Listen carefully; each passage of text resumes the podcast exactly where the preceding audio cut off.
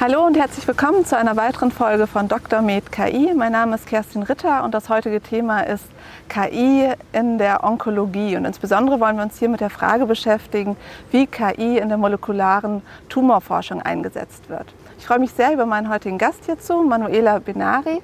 Manuela, kannst du dich vielleicht kurz vorstellen? Ja, danke. Also hallo erstmal und danke für die Einladung. Ähm, ich bin Bioinformatikerin und äh, habe bisher äh, in der Gruppe von Niels Blütgen, Computational Medicine, äh, gearbeitet und arbeite jetzt am Comprehensive Cancer Center. Und mein Hauptprojekt ist das Predict-Projekt, wo es darum geht, ähm, personalisierte Medizin für Krebspatienten zu finden.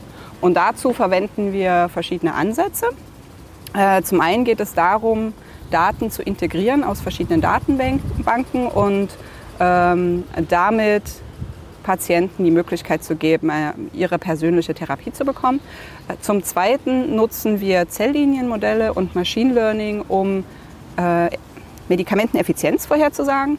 Und zum Dritten versuchen wir das Ganze auch noch experimentell zu validieren an Organoidmodellen. Und das Ganze ist in enger Kooperation mit dem Comprehensive Cancer Center, wo es ein molekulares Tumorboard gibt, wo also Patienten molekular charakterisiert werden und dann darauf bestehend die Kliniker Diskussionen führen, was ist jetzt die beste Option für den Patienten. Okay, vielleicht können wir mal zu dem ersten Thema kommen, zu der Integration von den Datenbanken. Was sind das für Datenbanken und was wird da genau gespeichert?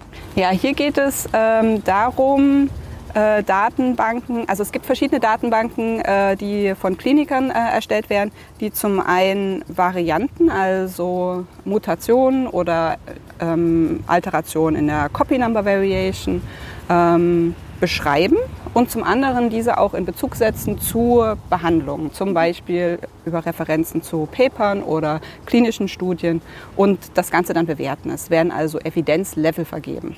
Es ist also zum Beispiel immer von Interesse, in welcher Tumorentität wurde eine Studie durchgeführt, welche Phase ist diese Studie, ähm, wie viele Patienten waren da drin und gab es also eine positive Response oder eine negative Response. Äh, da gibt es verschiedene Datenbanken und die versuchen wir zusammenzubringen und zu harmonisieren aufgrund von Gennamen und Variantennamen. Zusätzlich dazu natürlich auch ähm, die Drug Names, ähm, also die Medikamentennamen, da wir ja hier ähm, äh, verschiedene synonyme Möglichkeiten haben. Äh, jeder hat dann vielleicht noch den Hersteller als Namen mit drin. Genau, das ist ähm, eine Integration dieser Daten und das muss man natürlich auch testen und das machen wir mit einem eigens entwickelten Goldstandard. Und wie sieht dieser Goldstandard aus? Der Goldstandard ähm, basiert auf den Patienten im molekularen Tumorboard. Also wie schon gesagt, die Patienten werden sequenziert. Zum einen Panel-Sequenzierung auf ähm, einem bestimmten Set von Genen, also so entweder kleine Panels mit 16 Genen oder große mit 500. Und wir haben auch Studien, wo ähm, Whole Exome sequenziert wird. Und wir haben jetzt ähm, für 113 Patienten die Auswertung der Kliniker und wissen also, welche Varianten waren relevant, welche Varianten wurden diskutiert und was war dann letztendlich die Behandlungsempfehlung des molekularen Tumorboards. Das Ganze haben wir auch ebenfalls harmonisiert und normalisiert und können das als Goldstandard nutzen für die Evaluierung dieser Datenbankintegration. Und diese 113 Patienten und Patientinnen, sind die alle von, von der Charité und haben die eine bestimmte Krebsart oder sind das ganz unterschiedliche? Das sind ganz unterschiedliche. Also ähm, im Moment ist es so, dass viele Patienten, die am molekularen Tumorboard sich vorstellen, über eine Studie reinkommen. Das sind ähm, eine Studie, die sich mit äh, seltenen Entitäten beschäftigt und eine Studie, die sich mit Melanomerkrankungen äh, beschäftigt, sodass also hierdurch tatsächlich auch vorgegeben ist, welche Tumorerkrankungen man hat. Und dann gibt es auch immer noch äh, Patienten, die über die molekulare Pathologie äh, eine Panel-Sequenzierung bekommen. Das sind meistens Patienten der Charité, aber nicht immer. Das heißt, es ist auch nicht immer eine klinische Information vorhanden, zum Beispiel über vorherige Behandlungen, ähm, spezielle Eigenschaften in der Histologie des Tumors oder so. Das kann manchmal fehlen. Okay, aber man hat eine Information darüber, wie erfolgreich eine Behandlung war oder auch nicht immer? Das ist ein, ja, das ist ein kritischer Punkt. Das ist ja tatsächlich, äh, diese Art Daten braucht man ja, um das äh, später in einem Modell verwenden zu können. Mhm. Und hier sind mehrere Mitarbeiter damit beschäftigt, auch immer wieder die ähm, Daten einzuholen, regelmäßig. Ähm, zum einen, welche Behandlung wurde tatsächlich gegeben und welche, ähm, also wie erfolgreich war sie. Und es gab bisher nur eine prospektive Studie zur personalisierten Onkologie. Die war leider nicht erfolgreich. Also sprich, personalisierte Onkologie hat in dem Fall keine Verbesserung okay. zum, zum Standardbehandlung ja. gebracht. Ja. Und wir haben aber retrospektiv auf 100 Patienten zumindest eine ähm, Verbesserung zeigen können. Aber da ist der Datensatz halt auch sehr klein. Das große Problem sind also hier wirklich auch die Menge der Daten. Ja. Und wenn ihr jetzt, ihr habt dann die Sequenzierung, das sind eure Hauptdaten, aber ihr habt wahrscheinlich auch noch andere Daten wie demografische Variablen, Alter, Geschlecht, Medikamente nicht unbedingt. Geht das auch mit in das Modell rein? Spielt das eine Rolle oder versucht ihr das quasi nur auf der Sequenzierung?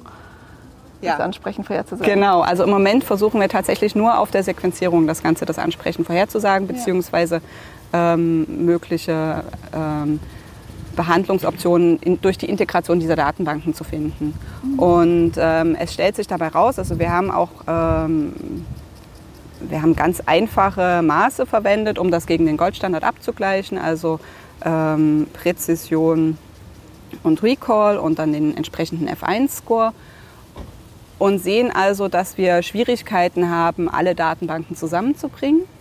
Ähm, es gibt zwei Datenbanken, die besonders gut sind. Und wir kommen aber nie, also wir kommen nie sozusagen perfekt zu dem, zu dem Goldstandard hin. Wir haben auch ein logistisches Modell gemacht, um sozusagen das mal versuchen zu, zu verstehen, welche Datenbanken da wirklich jetzt den besten Effekt haben. Ob, dass ja. man einfach den Onkologen auch sagen könnte, ja, dann, wenn ihr schon jetzt Datenbanken durchsucht, dann nehmt diese. Okay, ja. Ganz, ganz simpler Ansatz. Ja. Ähm, und hier ist es tatsächlich so, dass also zwei Datenbanken herausstechen und besonders gut sind, aber auch die nicht all das abgreifen, was tatsächlich dann noch weiterführend im Tumorboard besprochen wird. Die können nicht, also die decken nicht alles ab. Also es ist viel mehr, was die Kliniker tatsächlich an Hintergrundwissen haben, was man nicht so in, äh, in Datenbanken ab, äh, abdecken kann. Und, aber diese Datenbanken, wer erhebt die genau? Sind das dann auch Krankenhäuser oder? Ja, das sind auch Krankenhäuser. Genau, das sind Kliniker, die das in ihrer Freizeit zum Teil machen. Mhm. Äh, da ist äh, Civic als Datenbank zu nennen mhm. und äh, die Datenbank OncoKB. Ähm, gibt es denn deutschlandweit Initiativen, eine umfassende Datenbank zur erheben, wo alle möglichen Patienten mit bestimmten Krebssorten, die eben relevant sind, zu erheben und auch eine, um dann auch standardisierte Daten zu erheben, um das genauer untersuchen zu können? Hm, Im Moment gibt es genau eine Studie für Lungenkrebs. Mhm. Die äh, ist in Zusammenarbeit mit den Krankenkassen tatsächlich. Und da wird also für jeden, äh, ich glaube für jeden Lungenkrebspatienten ähm, der englische Begriff ist Non-Small Cell Lung Cancer. Mhm. Ähm, sobald er diagnostiziert wird, gibt es eine Panel-Sequenzierung. Und da das über die Krankenkassen bezahlt werden, wird, läuft das tatsächlich auch deutschlandweit. Ansonsten ist es immer eine Koordination von einzelnen Krankenhäusern. Also da ich denke, da ist noch Luft nach oben, um das zusammenzuführen. Ja. ja. Aber es ist auch, aber es ist nicht so, dass für jeden äh, Patienten mit Krebs so eine Sequenzierung relevant ist, weil man für bestimmte, die kennt man dann gut, da braucht man das gar nicht, da hat man eine Standardtherapie. Genau. Das heißt, und für welche äh, Krebsarten ist es besonders relevant? Du hattest schon seltene, also seltene Krebserkrankungen genannt. Das sind ja wahrscheinlich dann ganz viele unterschiedliche. Genau, seltene Krebserkrankungen. Ähm, das sind dann zum Beispiel äh, Krebserkrankungen der Schweißdrüsen. Ähm, da hat man zu wenig Fälle, als dass es äh, Standardtherapien gibt. Ähm, und dann ist natürlich auch immer die Frage, selbst wenn man Standardtherapien hat, wenn man dann austherapiert ist, was dann? Ja. Ähm, Gibt es dann vielleicht noch eine Möglichkeit, Off-Label-Therapien zu bringen? Also auch da ist es dann natürlich von Interesse. Ähm, aber wie gesagt, hier ist die Datenlage im Moment noch äh, sehr schlecht und dann ist die Frage, kann man auf andere Modelle zurückgreifen? Also zum Beispiel sagen, man, man arbeitet nicht mit Patientendaten, sondern mit Zelllinien zum Beispiel. Okay, und was untersucht ihr da mit den Zelllinien? Ähm, da ist es so, dass, also bei den Zelllinien ist es so, dass es große Konsortien gibt, die also Zelllinien von Krebspatienten A entwickeln und dann auch molekular charakterisieren. Und das ist dann wirklich sehr detailliert. Das geht los von der Sequenzierung, also Mutationen DNA-Bereich, Expressionslevel, Methylierung, ähm, Protein Expression tatsächlich. Mhm. Und ja, ähm, ja, andere Variationen, die, die man aus diesen Daten halt auch mit ähm, abfassen kann. Und zusätzlich dazu kann man bei diesen äh, Zelllinien natürlich auch verschiedenste Behandlungsoptionen, ähm, also Medikamente auf diese Zelllinien drauflegen und die ähm, Vitalität messen. Also sprich, wie verhält sich die Population, stirbt sie ab oder nicht hat alles Vor- und Nachteile, aber man kann es ganz explizit messen mhm. und das dann natürlich auch darauf dann auch Modelle trainieren. Du hattest gerade gesagt, dass die, äh, ähm, die Pharmaunternehmen äh, quasi bestimmte Zelllinien entwickeln. Was heißt das genau? Also nehmen die Zelllinien, die auch bei Patienten vorgekommen sind und variieren sie die in unterschiedliche Weise oder generieren sie auch ganz neue mögliche Krebsarten, die vielleicht gar nicht so in der Praxis auftreten? Nee, so kann man das nicht sehen. Also äh, zum einen sind es nicht nur Pharmaunternehmen, das, ja. sind, das sind, alle, alle Forschungsbereiche. Ja. Genau. Ja. Was, äh, was sie machen, sind sozusagen, wenn eine Biopsie von einem Tumor gemacht wird, gibt es Möglichkeiten, das zu einem selbstständigen Zellsystem zu entwickeln, okay. das äh, selbstständig weiterlebt mit mhm. Einschränkungen. Das bekannteste ist äh, die HeLa-Zelllinie, die von der Henriette Lack da vor 90 Jahren, glaube ich, entnommen wurde. Ähm, das ist das Beispiel schlechthin ähm, allerdings ohne dass sie gefragt wurde. Aber das ist das erste Zellsystem aus einem Menschen gewesen. Mhm. So, und dann kann man diese Zellsysteme natürlich weiterentwickeln, indem man sagen kann, ja, wir versuchen jetzt eine Resistenz zu entwickeln. Ja. Wir versuchen jetzt irgendwie ähm, eine andere Alteration reinzubringen. Aber das wird nicht ein anderer Tumor. Das wird kein anderer, aber es ist schon etwas, was dann auch bei einem Patienten genauso auftreten könnte. könnte. Ja, also die Alterationen zum Beispiel ja. könnten ähnlich sein, aber ja. was natürlich bei einem Zellsystem immer fehlt, ähm, ist zum einen das, äh, die Umgebung. Also ich meine, der Darm hat natürlich nicht nur die Darmkrebszellen, sondern auch die Immunzellen drumherum ja, okay. ähm, und, und was sozusagen an normalen Gewebe ist. Das fehlt natürlich ähm, komplett und es ist genau nur ein, ein Zelltyp. Also wenn wir jetzt beim Darmkrebs bleiben oder überhaupt beim Darm, der hat Stammzellen, die sich in verschiedene unterschiedliche Zelltypen entsprechend der Aufgabe halt entwickeln. Das kann man mit, einem, mit einer Zelllinie nicht abfassen. Dazu braucht man Organoide, mhm. aber auch dann fehlen einem wieder die, äh, die entsprechenden Umgebungszellen. Ja, das, das fehlt, das kann man nicht abbilden.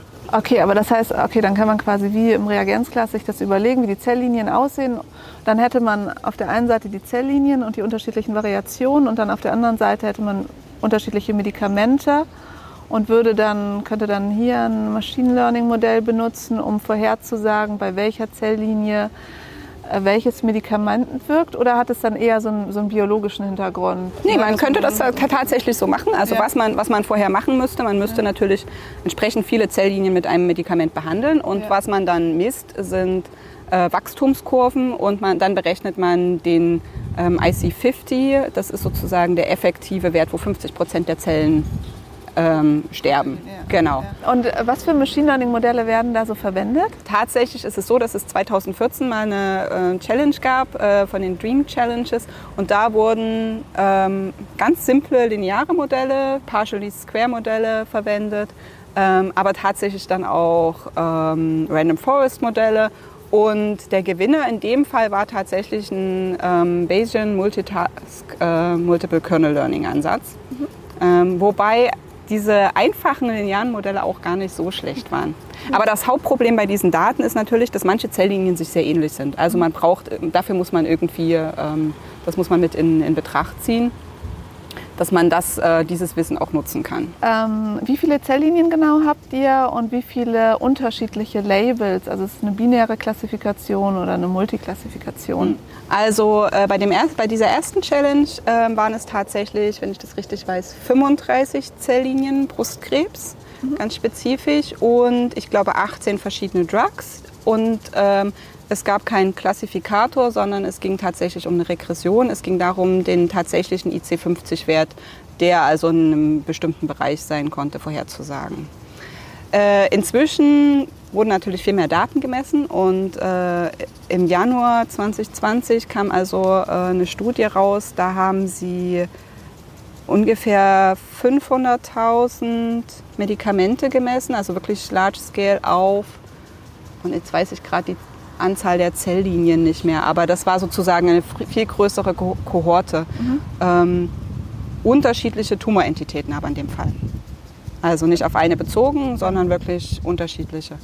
Und die wurden dann ähm, klassifiziert erstmal. Das äh, wurde auch gemacht. Äh, da wurden dann Clustering-Algorithmen ähm, erstmal eine, äh, Runterbrechen auf eine einfache Dim Dimension. Ich glaube, in dem Fall haben sie Disney äh, verwendet, mhm. ähm, um sozusagen ein Zusammenspiel zwischen den verschiedenen Drugs auch zu sehen in diesen Zelllinien.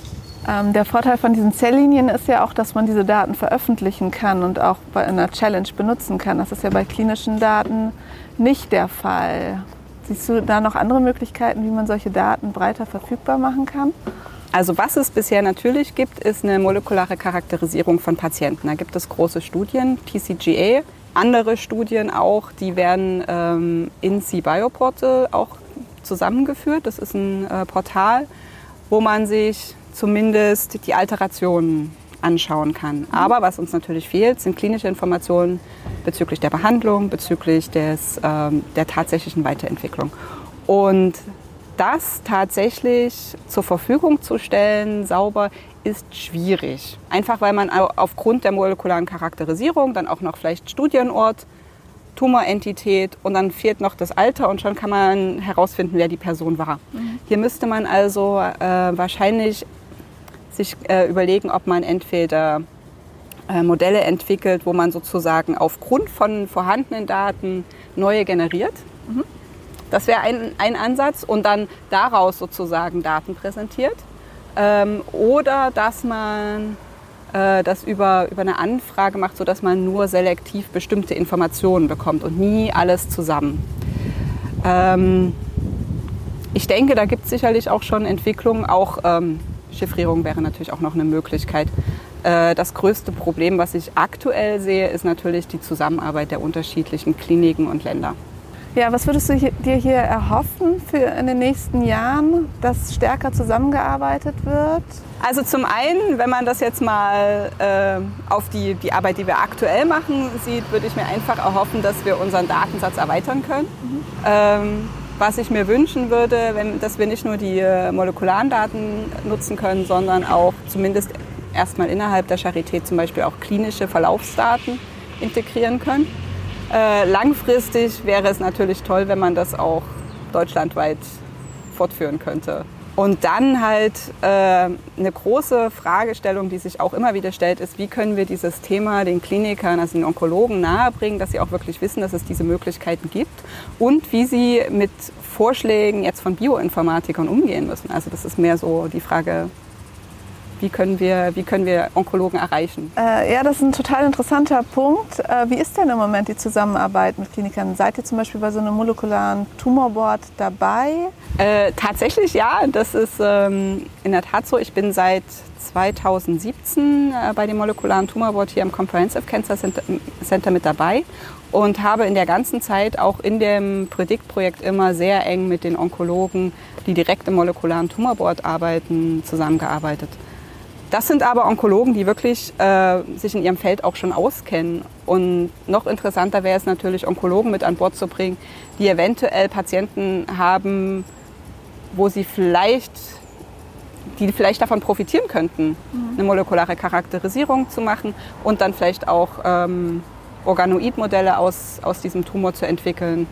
Mm aber noch gar nicht wissen, welche Möglichkeiten es hier gibt. Ähm, genau, das war nochmal das letzte Thema, was du angesprochen hast, dass man immer noch auf die Umgebung, also dass die Zelllinien quasi nicht ausreichen, sondern dass man immer noch gucken muss, was ist in der Umgebung von Zellen. Da würde ich mir denken, das ist ein unglaublich komplexes Problem und sehr, sehr schwierig zu adressieren.